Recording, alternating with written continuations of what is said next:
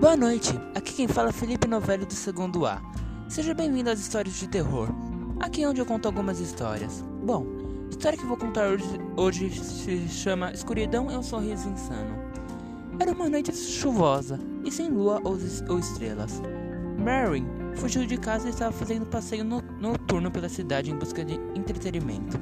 Tinha a sensação de estar sendo seguida, porém não olhava para trás em, em hipótese alguma e apressava o passo para encontrar um lugar na cidade naquele, naquele horário. Mas não, não, se ouvia, mas não se ouvia vozes ou, ou pessoas. Se ouvia apenas o silêncio e, e se via o breu. Merlin começou a ficar nervo, nervosa e tornou a correr, sem nenhuma sorte. Deu de cara com um beco sem saída. Ela começou a, a, a ouvir passos atrás de si mas não se virou por medo e por pensar e por pensar que está ficando louca. Então ela chegou, então ele chegou, o homem mais carniceiro, insano com o sorriso mais assustador existente. Havia chegado Jeff, o assassino. Primeiro, ele a virou, perguntando ele: "O que uma mocinha tão bonita como você está fazendo fora da casa essa hora? Seus pais não te ensinaram que a rua pode ser perigosa à noite?" Merlin estava paralisado com aquela visão dos infernos. O cheiro de sangue era insuportável. E a aparência do sujeito era horripilante. Apenas sussurrou: Por favor, não me machuque. Jeff riu. Te machucar? Estou aqui para te ajudar a sorrir. Veja só esse rostinho tão bonitinho sem nenhum sorriso.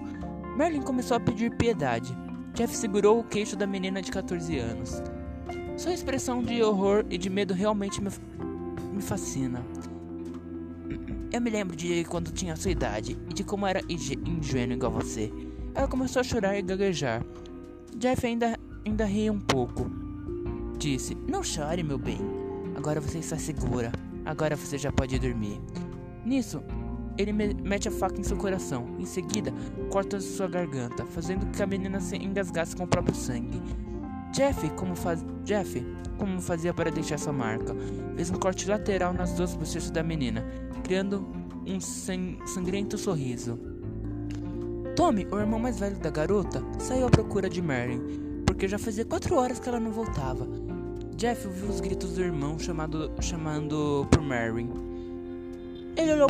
Ele olhou para o cadáver e disse: Olhe, parece que temos uma visita para o nosso show, Merlin. Quando Tommy chegou no beco e viu o corpo da mulher, já sabia que era sua irmã.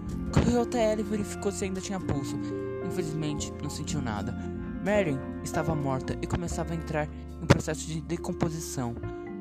Olhou para trás e viu Jeff. Tentou gritar, mas, mas o sujeito horripilante já estava tampando sua boca. Jeff apenas disse: Shh, vá dormir.